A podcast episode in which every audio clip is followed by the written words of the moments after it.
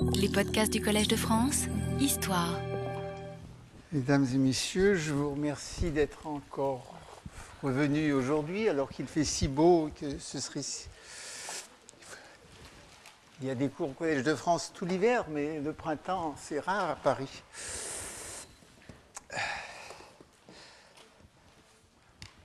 Nous allons aujourd'hui parler d'une deuxième source très importante pour la compréhension de ce que sont les Gupta, ce sont les monnaies. Euh,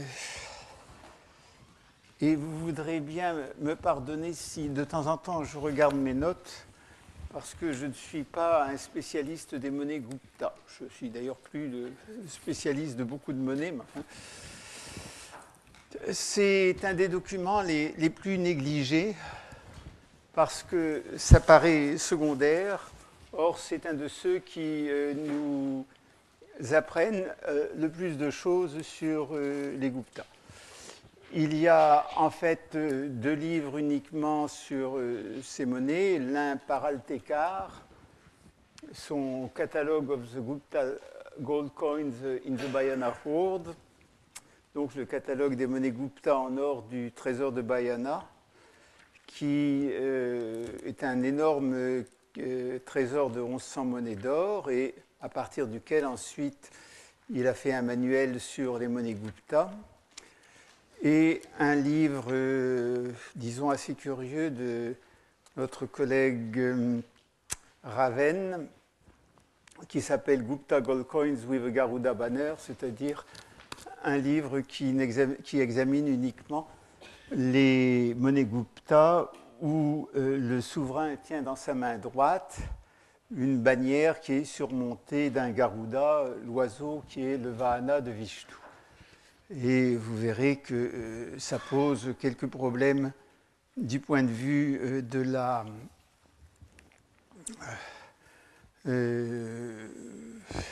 du point de vue de la technique. Et ce que je vais essayer de vous démontrer, c'est qu'on ne peut pas étudier des monnaies en reprenant euh, la technique que, Stern avait utilisée au monument indien, qui moi d'ailleurs m'a toujours paru bizarre, qui est de suivre l'évolution d'un détail iconographique et de conclure que l'ensemble euh, d'une production artistique suit l'évolution de ce détail iconographique. Ce sont des choses que l'on fait, mais il faut quand même arriver à une synthèse et les monnaies sont un tout. Alors, ces monnaies, ce sont euh, des choses euh, assez compliquées. Euh, elles ont une fonction économique, évidemment, et vous verrez qu'elle est entièrement négligée par les historiens. Cette fonction économique n'est pas seulement de faciliter le commerce ou la rentrée des impôts, j'en parlerai un peu. Elles ont une fonction de prestige, et en particulier l'émission de monnaie d'or est un signe de souveraineté. C'est une, une affiche, ce qu'on peut appeler une proclamation politique, parce que les titres, les représentations qui ont été choisies, le choix des divinités, tout ceci est contrôlé de très près et répond à la volonté politique du souverain régnant. Et enfin, ça a une valeur artistique, surtout quand il s'agit de, de monnaie d'or ou de monnaie d'argent. Ce sont les, avec quelques, quelques pièces de, sculpture datées par les inscriptions, ce sont les seuls témoignages véritablement datés euh, de l'art Gupta. Et euh, je trouve que nos collègues historiens d'art euh, n'utilisent pas assez ces témoignages lorsqu'ils reconstituent l'histoire de l'art Gupta. Ils partent toujours des pièces de sculpture datées et pas des monnaies. Je sais bien que la gravure et la sculpture, ça n'est pas la même chose, mais il y a quand même un certain nombre de modes et de tendances générales. Si vous le voulez bien, et même d'ailleurs si vous ne le voulez pas, euh, on va commencer par euh, un tout petit peu de technique euh, élémentaire euh, sur euh, les monnaies en général et les monnaies anciennes, euh, qui sont, comme vous le savez, une invention grecque ou une invention lydienne attribuée à un roi très hellénisé qui s'appelait Crésus. C'est il y a les trois aspects dans la frappe des monnaies techniques, économiques et euh, politiques sont extrêmement liés. L'aspect artistique étant probablement euh, secondaire, mais étant quand même important euh, comme affirmation d'une volonté artistique de, représentation, en tout cas de la dynastie. Alors la technique est simple. Euh, dans l'Antiquité jusqu'à l'invention du, balancier. Vous prenez, euh, d'abord vous purifiez l'or. Quand il s'agit d'or, on va parler essentiellement d'or parce que le monnayage Gupta euh, qu'on connaît bien est essentiellement le monnayage en or. Donc vous prenez une petite pastille d'or dont le poids et la loi sont à peu près connus.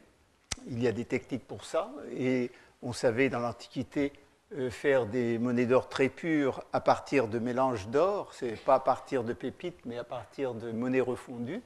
Donc vous avez une petite pastille avec un poids qui correspond euh, à un étalon monétaire. Cette pastille, euh, qui est découpée au, au, ciseau dans une plaque en général, vous la placez entre deux coins, ça s'appelle des coins, l'un qui est dans une enclume ou tout simplement la terre, et l'autre qui est libre au-dessus. Et euh, la pastille chauffée entre les deux coins, vous donnez un coup de marteau, et théoriquement, l'empreinte à l'envers qui est dans le coin s'imprime sur la monnaie, et euh, vous avez le dessin du droit et du revers. Alors, je ne vais pas rentrer dans euh, la technique qui permet, du point de vue technique, de savoir quelle était euh, la face qui était vers le bas et quelle la face qui était vers le haut. En fait, euh, ça n'a peu d'importance. Au moment où nous sommes, la, la, différence entre ce qu'on appelle le droit ou l'avers et celle-ci, au droit, vous avez la représentation du souverain et son nom, dans la légende. Et au revers, vous avez une divinité qui n'est pas choisie au hasard et euh, une légende qui, dans le cas des Gupta, est en général une légende circulaire. Ici, la légende est en général verticale comme ça. Euh, une légende circulaire euh, qui est écrite en vers sanskrit. Alors, cette technique, ce, que Altekar, euh, qui ne connaissait pas la technique parce qu'elle n'était pas bien inventée, euh, à l'époque, et Madame Raven n'utilise pas, c'est la technique euh, des liaisons de coins. Quand vous avez des monnaies à frapper, que vous avez des coins, il est évident que simplement du point de vue technique, ce coin-ci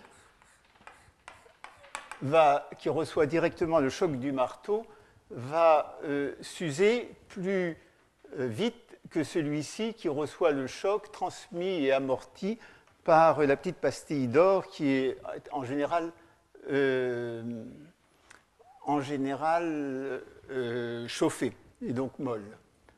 Le résultat, c'est qu'au bout d'un certain temps, il faudra remplacer ce coin, et on va l'appeler ici 1 et ici A par un coin B tout en gardant le coin 1.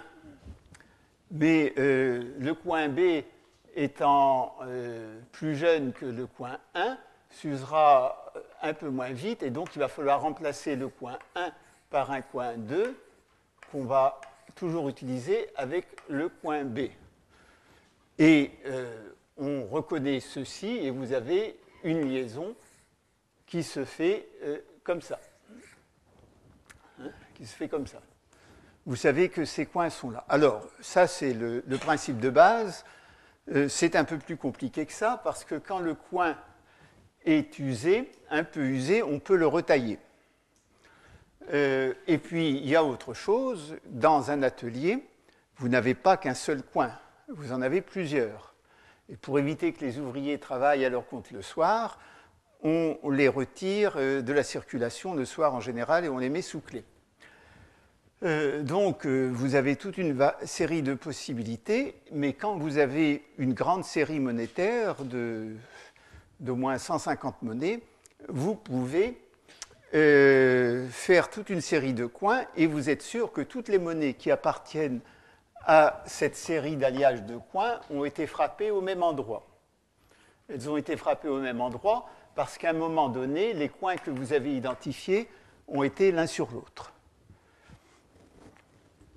Euh, euh, on ne connaît pas euh, l'organisation technique de l'Empire Gupta. On ne connaît même pas ses capitales, on n'est même pas sûr que Pataliputra ait été une capitale.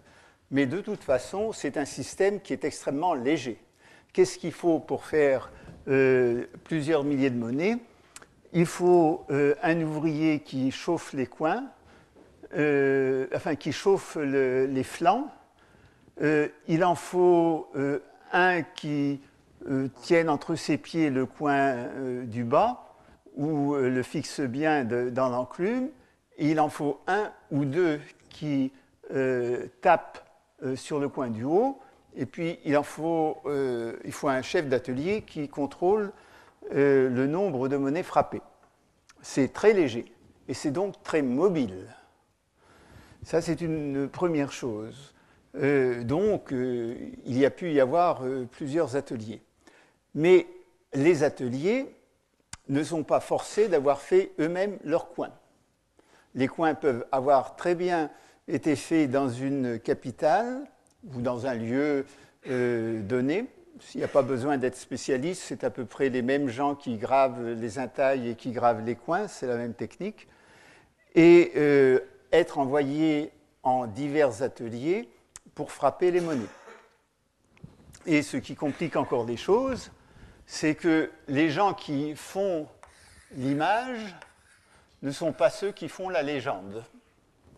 Donc vous avez un ensemble de possibilités mais euh, si vous disposez d'une grande série, euh, vous êtes capable de faire euh, un certain nombre de remarques et en tout cas de repérer toute une série de coins et de, monnaies qui sont sortis du même atelier. C'est ce qu'a fait Goebbels pour les couchants. Et vous restituez donc le programme de monnayage parce que parfois vous avez des coins d'une série qui sont utilisés dans l'autre. Ceci dit, à côté de cet aspect purement technique, il y a un aspect économique. Euh, pourquoi est-ce que le roi frappe monnaie? Euh, Non seulement pour des raisons de prestige, mais parce que ça lui rapporte. Ça lui rapporte de deux façons.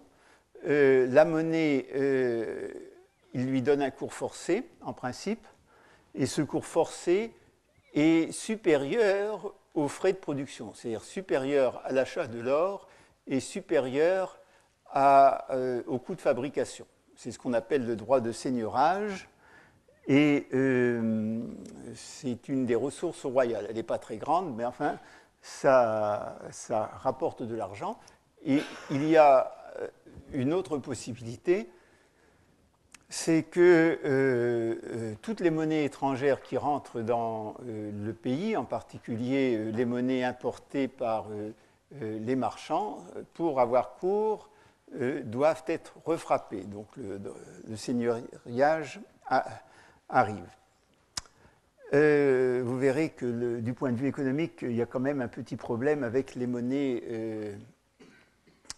euh, les, monnaies Gupta. Et l'autre problème, c'est que le roi ne veut pas y être de sa poche. C'est-à-dire qu'il y a un contrôle entre la quantité d'or ou d'argent, mais les monnaies de Gupta sont essentiellement en or, qui, sont données à un atelier, et le nombre de monnaies qui en sortent, puisque l'étalon est connu, il suffit de faire une division, on vous donne euh, un kilo d'or, euh, chaque monnaie doit peser un gramme, il doit sortir 1000 monnaies. Il doit sortir 1000 monnaies qui ne sont pas adultérées, comme on dit en anglais, dont la loi est bon. Il faut donc qu'il y ait un contrôle. Ce contrôle est confié à un magistrat.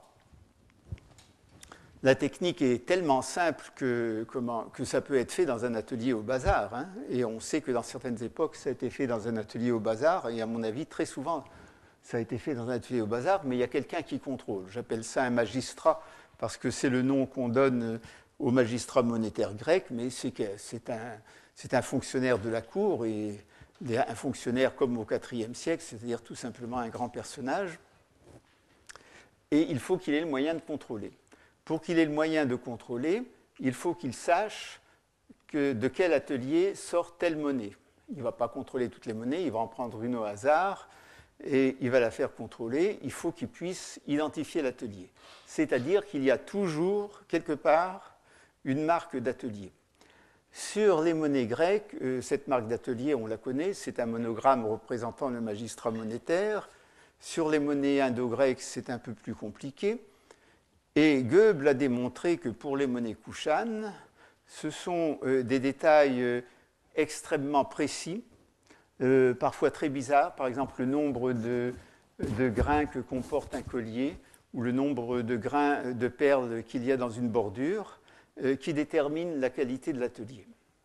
Pour les monnaies Gupta, comme il n'y a pas de marque monétaire, c'est probablement un détail de ce genre-là, mais pour trouver le détail, il faut faire euh, ce qu'a fait Goebbels, c'est-à-dire étudier des séries euh, de, euh, de monnaies et voir, essayer de retrouver les coins.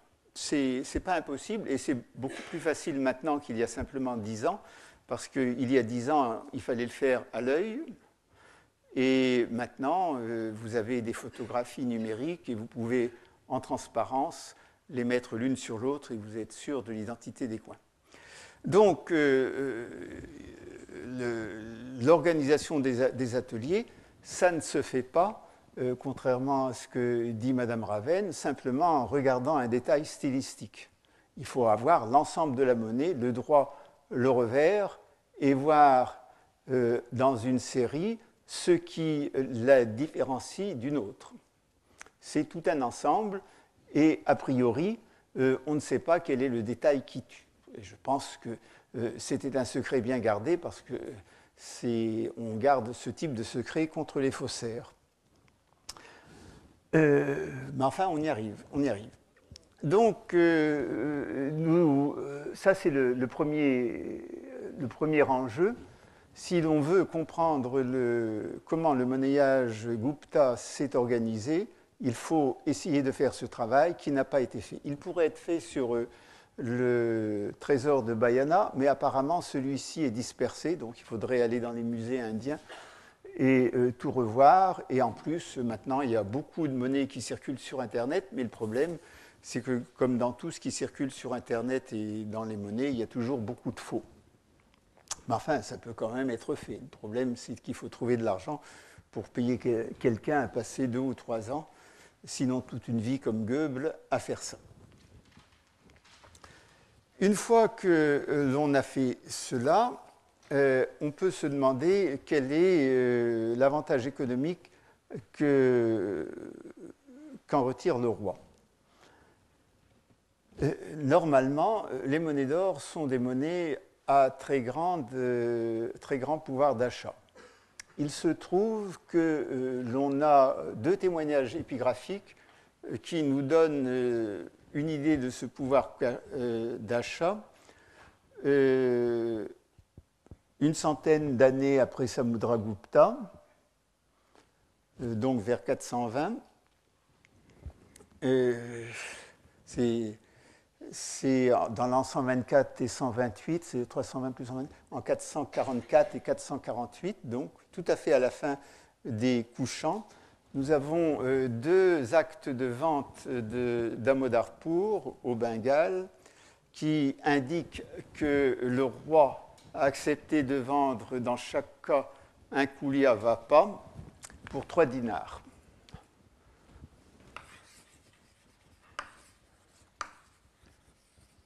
Qu'est-ce que ça signifie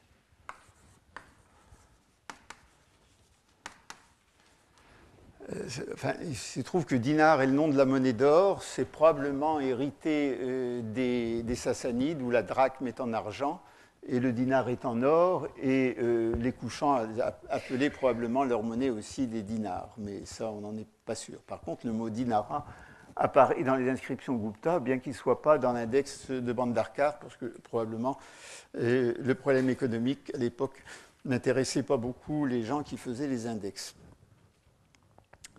on se trouve au Bengale. Et euh, la terre qui est vendue euh, n'est pas n'importe quelle terre. Comme je vous l'ai dit la semaine passée, le roi garde toujours la propriété éminente du sol. Donc ce qu'il vend ou ce qu'il donne, ce n'est pas le sol, c'est le droit d'usage du sol. Lorsqu'il fait un don de terre cultivée, ça signifie qu'il permet à quelqu'un de percevoir euh, pour lui-même, et non pas pour le roi, le produit de l'impôt sur, les récoltes. C'est ça que signifie le don d'une terre avec ses, euh, avec ses villages et avec, on ajoute en général, avec les ressources euh, de terres non cultivées, c'est-à-dire le bois, qui est une ressource, mais également les mines. Ce n'est pas un don de la terre, c'est un, don réversible, c'est-à-dire que si euh, les devoirs, par exemple, si c'est donné à un brahman et que le brahman cesse de faire son devoir de brahman, c'est-à-dire de faire les, rites matinaux ou, d'autres types de rites, à ce moment-là, on peut lui reprendre. Mais ce que le, le donateur a, ce n'est pas le droit du sol, c'est le droit de la récolte sur le sol. Par contre, ce que le roi peut vendre, c'est le droit d'exploiter un sol qui n'est pas exploité. Et donc, à ce moment-là, il vend à quelqu'un, en général pour euh, euh, une œuvre charitable, un terrain en friche, euh, ou il le donne, ça dépend, un terrain en friche, à charge pour celui-ci de le défricher, de le mettre en valeur, ce qui fait qu'ensuite, sauf stipulation contraire, les revenus reviennent au roi. Mais la personne garde le produit du sol, moins les revenus. Et c'est le cas au Bengale. Il est très clair que ce qui a été donné, ce, sont qui a été vendu, ce sont des terrains non cultivés. Donc des terrains qui valent pas cher. Euh, euh, l'ennui, c'est que euh, de façon très intelligente, mais qui n'est pas très bonne pour les statistiques, c'est que la mesure du terrain est donnée en Kulia Vapa. Le Kulia Vapa, c'est la, la, quantité de grains qui peut être euh, euh, semé dans un endroit donné. Et on sait que ça correspond à 8 seaux de grains. Alors, je ne sais pas du tout combien de grains on semé sur 10 mètres carrés de terrain. disons qu'un coulis à vapa, ça doit faire un demi-hectare, quelque chose comme ça, et encore sous toute réserve. Mais vous voyez que la taille du coulis à vapa euh, dépend du terrain, euh, dépend de son irrigation, dépend euh, de toute une série de choses, ce qui fait que ce n'est pas une surface standard. Eh bien, pour un coulis à vapa, qui apparemment doit permettre de nourrir une famille, le prix est 3 dinars. Et comme le roi n'est pas fou, lorsqu'il n'en vend que la moitié, il le fait payer 2 dinars. Donc de, ces petites monnaies d'or. Or, euh, ces monnaies d'or, quand on regarde le trésor de Bayana ou qu'on regarde le, le, livre de Madame Raven, on s'aperçoit que les variations de poids sont considérables. pour euh, une monnaie, ça varie entre 7 euh, grammes 39 et 9 grammes 20, c'est-à-dire que vous avez une variation de poids de euh, environ 1,80. Ce sont évidemment les maximums. Hein. Euh, dans la moyenne, euh, on est aux alentours de 8, 8, 20. Mais il y a aussi des variations d'aloi, c'est-à-dire d'éléments d'impureté dans l'or, qui varient de 48 à 95% Alors il est évident que lorsqu'il y a une variation d'aloi, le roi y gagne. Mais euh, comment gagne-t-il sur euh, des variations de poids de 7,39 à 9,20 Et comment, comment les gens font-ils? Logiquement, toutes les monnaies, par exemple à 9,20, devraient disparaître et on devrait payer le roi en 7,39. Alors, ce n'est pas tout à fait comme ça que ça se passe. D'abord parce que pour les contributions entre particuliers, euh, euh, pour les transactions entre particuliers, tout est systématiquement pesé. Et donc, euh, la variation de poids n'est pas très importante. Et pour les Gupta, on ne sait pas, mais on le sait pour l'économie traditionnelle indienne, par exemple, au XVIIe et XVIIIe siècle. Là où la différence se fait, c'est au moment de la perception de l'impôt si euh, cet impôt est monétisé. Parce que le roi n'accepte que des monnaies lourdes et ne donne en échange que des monnaies légères.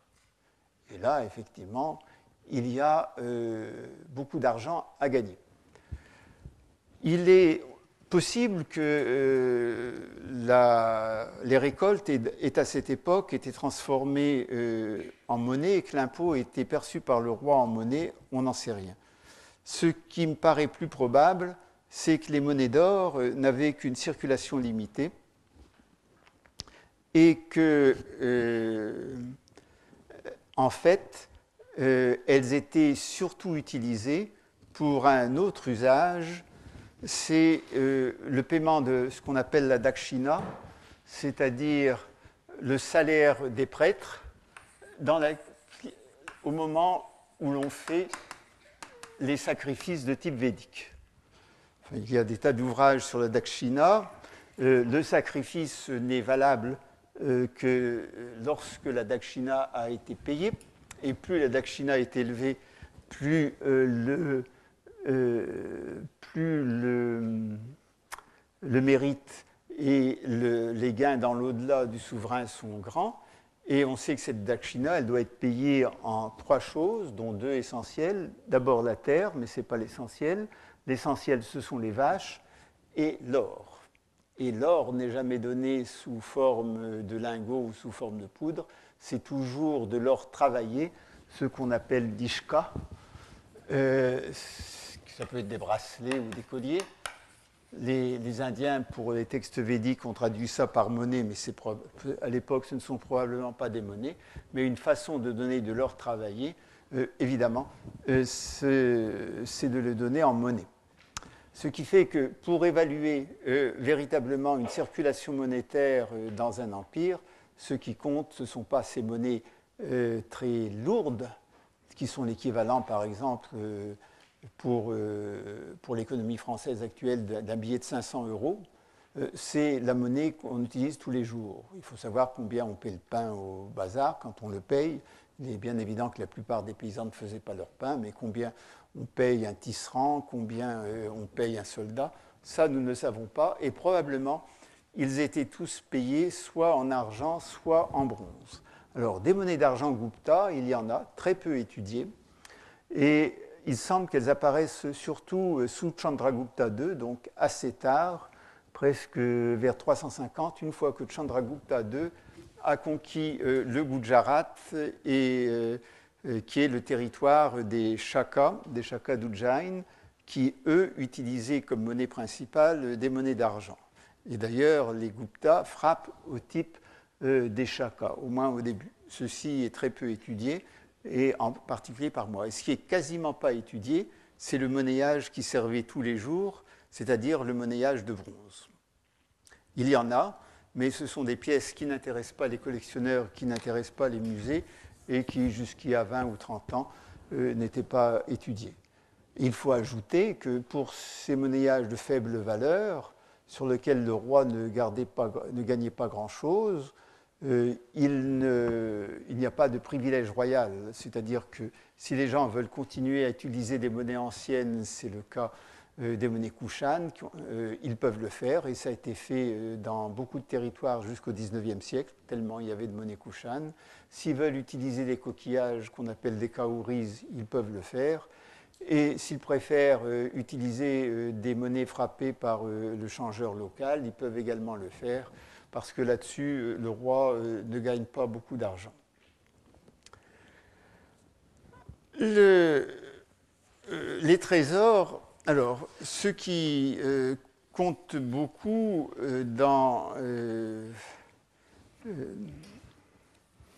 pour l'étude scientifique des monnaies, ce sont les trésors. Il se trouve que ça compte un peu moins en ce qui concerne les Gupta, parce qu'on a la généalogie des rois on a la généalogie des rois Gupta. Et euh, cette généalogie euh, euh, nous dispense d'une certaine manière de connaître les trésors. Ces trésors, tels que Altekar en a fait le catalogue dans son Gupta Goitscoins, ne sont pas très nombreux. Hein, il y en a 14. Et Et il est clair qu'il euh, euh, y a beaucoup de trésors qui ont disparu pour une raison très simple, c'est que lorsqu'on trouve un trésor, eh bien, euh, le plus simple, c'est de le fondre et de le revendre au bazar, puisque de toute façon, comme je vous l'ai dit, y compris dans l'Antiquité, les monnaies d'or étaient pesées. le fait euh, que, que c'était travaillé et que ça prenne plus euh, de travail et donc plus d'argent à produire que des lingots ne jouent pas. Encore maintenant en Inde, quand vous donnez des bijoux aux bijoutiers parce que vous avez besoin d'argent, euh, il est clair qu'ils vous les achètent au poids.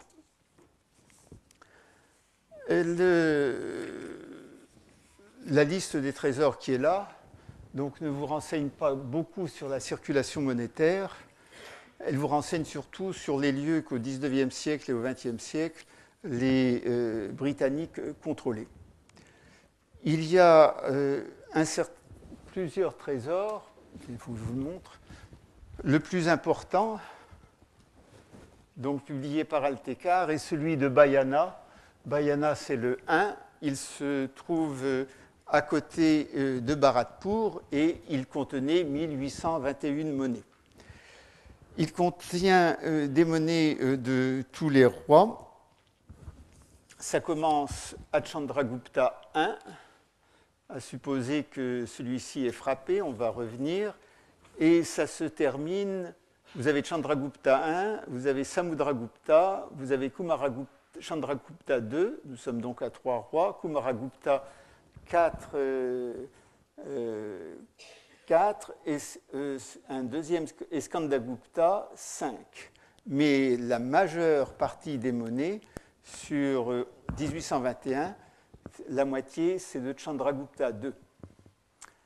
Et ensuite vient Kumaragupta I. C'est donc un trésor relativement tardif. C'est un trésor relativement tardif. Ensuite, vous avez euh, un trésor dit de Kaligat euh, qui est à Calcutta. Kaligat, c'est Calcutta, qui contient des monnaies de Samudragupta jusqu'à Skandagupta. Vous avez euh, un trésor qui est près de Jessor, un trésor près de, Varanasi, celui de Barsar, près de Benares, même chose. Le trésor de Jessor, lui, contient des monnaies Gupta tardives, ceux dont nous, ne parlons pas, et puis des monnaies de Kumaragupta, mais euh, lorsqu'il a été euh, étudié, on ne sait pas lequel de ces Kumaragupta, c'est probablement un, Kumaragupta 2 ou 3, pas le 1.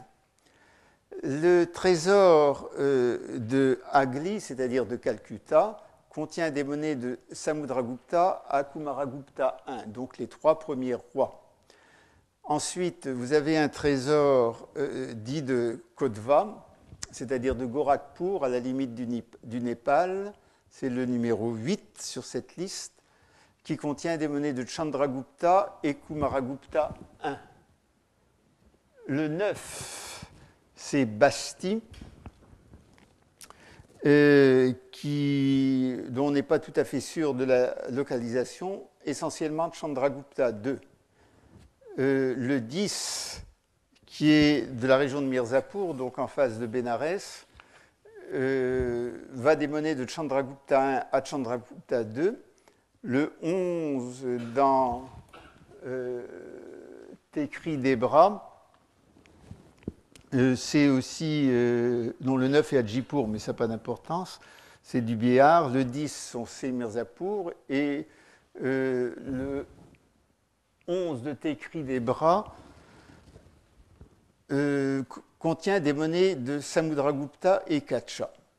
Tout ceci, je pourrais vous le donner, il n'est guère intéressant. On a les cinq premiers rois. Sauf une chose, c'est que vous avez un trésor qui est euh, le trésor de, hum, de Gopalpur, je pense, de Gopalpur, qui est également euh, à la limite du Népal, qui contient, lui, des monnaies de Samudragupta et des monnaies des couchants tardifs. Or, ceci est extrêmement important parce que la question est de savoir si euh, Samudragupta est le premier à avoir frappé des monnaies ou si euh, ces monnaies ont été frappées, euh, si les monnaies attribuées à Chandragupta I ont euh, été frappés par Chandragupta lui-même ou par son fils. C'est une question sur laquelle je, vais revenir.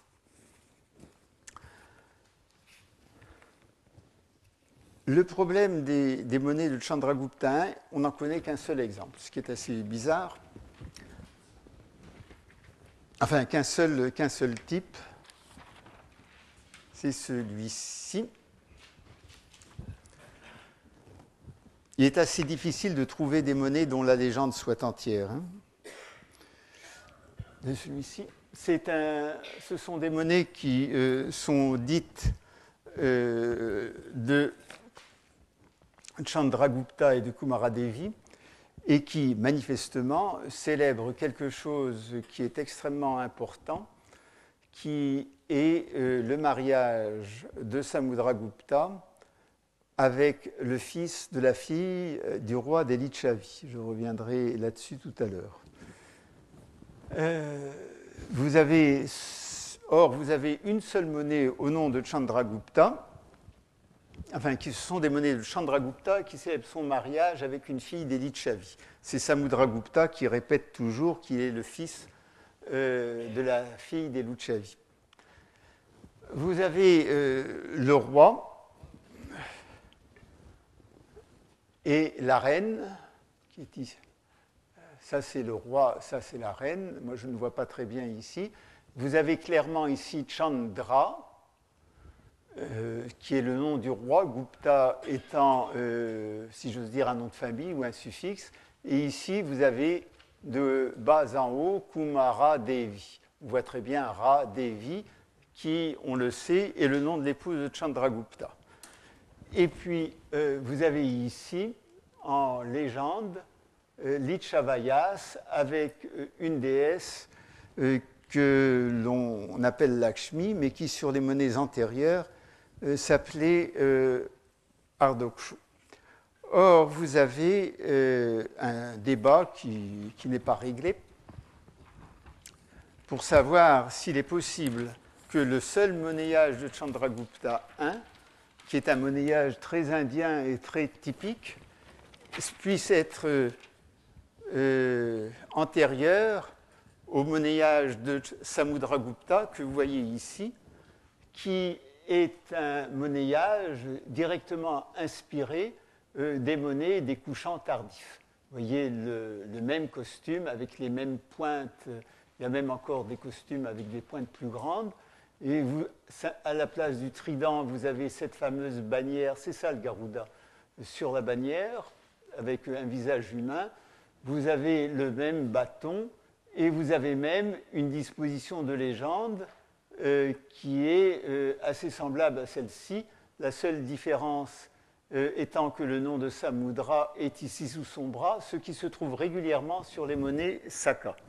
Et puis, vous voyez très bien que le revers, est tout à fait identique, y compris avec le monogramme, euh, à celui euh, des monnaies d'Ardoksho, et que la légende verticale est la même.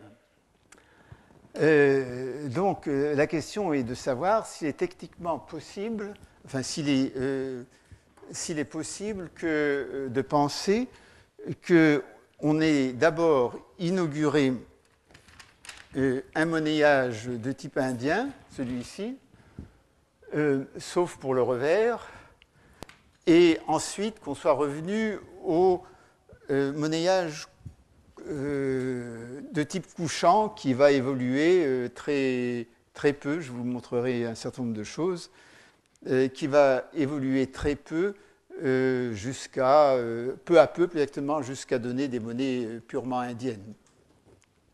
C'est un problème qui est débattu par tous les numismates et qui est un problème important parce que si Chandragupta I n'a pas frappé monnaie, il est probable que le seul véritable empereur euh, Gupta qui ait pris véritablement le pouvoir, c'est Samudragupta. Et il est probable également euh, que dans ce cas-là, l'ère qui a été fondée euh, en 320 l'ait été par lui et non pas par son père Chandragupta. un certain nombre, et la plupart, beaucoup de numismates, ont considéré donc que ce type de monnaie n'était pas des monnaies de Chandragupta I parce qu'on ne pouvait pas revenir euh, on ne pouvait pas, après avoir utilisé euh, ce genre euh, de représentation, revenir à des représentations purement Kushan. Et que ça ne, pose, ça n'a pas de sens. Et je dois dire que le trésor dont je vous ai parlé, vous avez uniquement des monnaies de Samudragupta avec des monnaies Kushan tardives, parle en ce sens parce qu'effectivement, elle montre que les monnaies de Samudragupta euh, ont circulé à un moment donné en même temps que ces monnaies Kushan tardives. Et à ce moment-là, l'interprétation de ce type de monnaie, c'est qu'à un moment donné, euh, Chandragupta, euh, Samudragupta ait frappé une monnaie dite commémorative où au droit figurent son père et sa mère et au revers en vertical, vous avez le nom des Lichavi, Lichavayas, qui est là. Euh, en principe, euh, les, deux sont possibles, bien que la solution, parce que la solution des monnaies commémoratives est toujours un peu, un peu gênante. C'est également gênant qu'un souverain indien commence par un type tout à fait inusuel, et en plus, frappant monnaie avec son épouse, euh, ne frappe pas euh, monnaie euh, tout seul, comme tous les autres rois l'ont fait après. Et donc, jusqu'à présent, le seul argument qui a été donné pour dire que ce type de monnaies sont de Chandragupta I et pas de Samudragupta, c'est que dans les généalogies que nous étudierons tout à l'heure, Chandragupta I est considéré comme et proclamé comme le premier Maharaja Raja Diraja, donc le premier à avoir euh, pris le titre royal, et que donc, logiquement, s'il a pris ce titre, euh, il a également euh, pris le, le, privilège de frapper monnaie. La deuxième chose, c'est que une remarque d'Altécar, imagine-t-on un hindou célébrant le mariage de son père et de sa mère? C'est tout à fait vrai. Mais Altécar oublie une seule chose, que ce qui est célébré, ce n'est pas le mariage du père et de la mère, c'est quelque chose qui est répété, et vous le verrez dans toutes les généalogies des souverains Gupta, c'est-à-dire que le souvenir d'une alliance de Chandragupta avec les Lichavi, Lichavayas, euh, qui, euh, et que ce qui est donné là, c'est non pas la commémoration d'un mariage, mais l'expression monétaire d'un pédigré qui est répété sans arrêt dans toutes les inscriptions impériales Gupta et sur tous les sceaux. Alors, euh, il y a un autre argument, mais il faudrait voir toutes les monnaies, je ne l'ai pas fait pour qu'il soit sûr. L'autre argument est paléographique, c'est celui-ci. C'est ce ya. C'est le ya de Lichavayas, qui est, une forme relativement tardive, parce que sur l'inscription de Samudragupta, il a à peu près cette forme-là. Et donc, euh, cela supposerait qu'il s'agit euh, d'une monnaie de Samudragupta ou même d'un de ses successeurs, ou même d'un de ses successeurs frappé après euh, la Prashasti d'Allahabad. Mais pour ceci, il faudrait voir les monnaies. Alors, reste le problème, qui est un problème très, très, très embêtant pour un historien. Est-ce que c'est chronologiquement possible? Alors, c'est une simple question de calcul.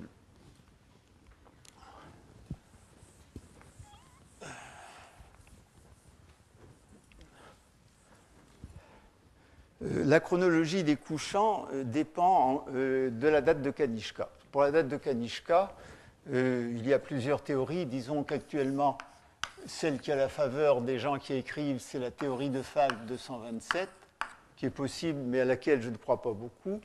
Et la mienne, moi, je crois plutôt à 78, euh, euh, mais il euh, n'y a, vraiment pas la preuve. De toute manière, en ce qui me concerne, que 78 ou 127, 50 ans, ça fait strictement aucune différence. on sait que trois rois, au moins trois rois importants, ont régné après Kanishka. Il y a eu des, rois plus éphémères et que à la fin de Vasudeva, on arrive à peu près en l'an 99. Donc 99 plus 78, euh, je rajoute, euh, c'est simple, c'est assez simple, on arrive à 177, et si je le rajoute ici, on arrive, autant que je sache euh, écrire, à 226. Jusqu'en 226, on est absolument sûr que tout le nord de l'Inde a été sous le contrôle plus ou moins étroit des souverains couchants, puisqu'on trouve leur monnaie de bronze un peu partout. Vous que je vous ai dit un peu avant que les monnaies de bronze ont continué à circuler jusqu'au XIXe siècle. Enfin, elles ont circulé dans les régions où les gens y étaient habitués. Du point de vue des couchants, la date importante, c'est 320.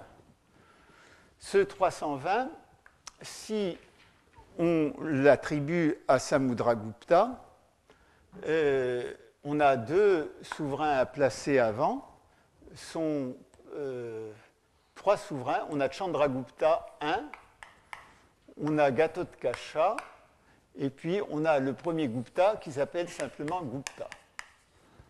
Alors on va, être, on va considérer qu'ils n'ont pas vécu très longtemps, et on va donner une, euh, une séquence, disons, de 40 ans pour tous ces gens-là. Et on arrive donc en 280. Maintenant, si euh, l'ère Gupta a été fondée par euh, Chandragupta I, euh, on arrive ici à 320, et donc pour deux souverains, disons qu'on arrive à 290. on peut aussi bien arriver à 280 ou, ou, même 300. Hein. On va prendre donc 290. Est-ce qu'on a la place entre 177 et 226 euh, pour. Euh, euh, est-ce qu'on a la place ici pour rapprocher les couchants des Gupta? Oui, on a la place pour une raison très simple c'est que l'on sait depuis un certain nombre d'années qu'il y a euh, un certain nombre de monnaies d'or Kushan qui sont largement postérieures aux monnaies de, Vasudeva et qui sont manifestement des monnaies qui ont été frappées par des souverains locaux qui euh, se déclarent couchants euh, et probablement données comme don de joyeux événements parce qu'elles sont assez rares.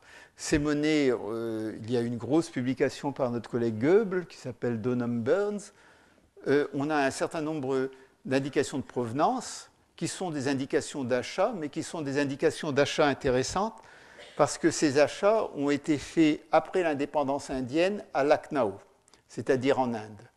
Et après l'indépendance indienne, bien qu'il euh, y ait toujours du trafic, il est peu probable que ces monnaies viennent du Pakistan. Et euh, donc, ce sont des monnaies de l'Uttar Pradesh.